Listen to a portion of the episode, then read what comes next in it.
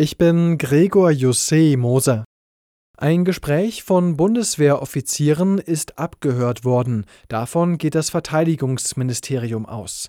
Kanzler Scholz verspricht Aufklärung, andere Politiker fordern Konsequenzen.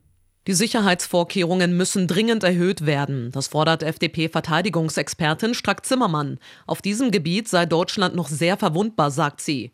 Vize-Unionsfraktionschef Wadepool fordert die Bundesregierung auf, die Vorschriften für den Schutz von Kommunikation nachzuschärfen. In dem aufgezeichneten Gespräch diskutieren Luftwaffenoffiziere über einen möglichen Einsatz deutscher Taurus-Marschflugkörper in der Ukraine. Offenbar haben sie sich über die Plattform WebEx zusammengeschaltet. Zoe Tassovali, Nachrichtenredaktion. Israel hat einem neuen Deal für eine Feuerpause mit den Hamas im Kern zugestimmt. Das haben US-Regierungsvertreter mitgeteilt. Ihnen zufolge hängt eine mögliche Einigung jetzt allein an der islamistischen Hamas. In den vergangenen Wochen seien in den Gesprächen große Fortschritte erzielt worden.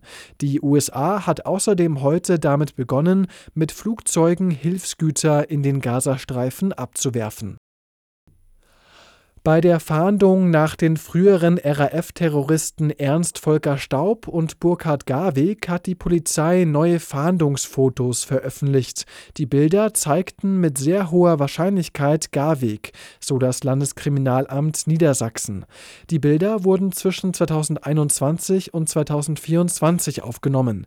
Anfang der Woche war die Ex-RAF-Terroristin Daniela Klette festgenommen worden.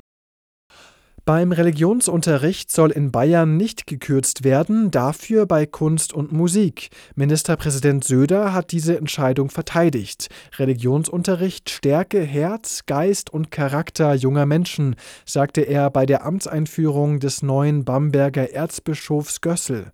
Wegen der schlechten deutschen Ergebnisse bei der PISA-Studie will Bayern die Fächer Deutsch und Mathe stärken.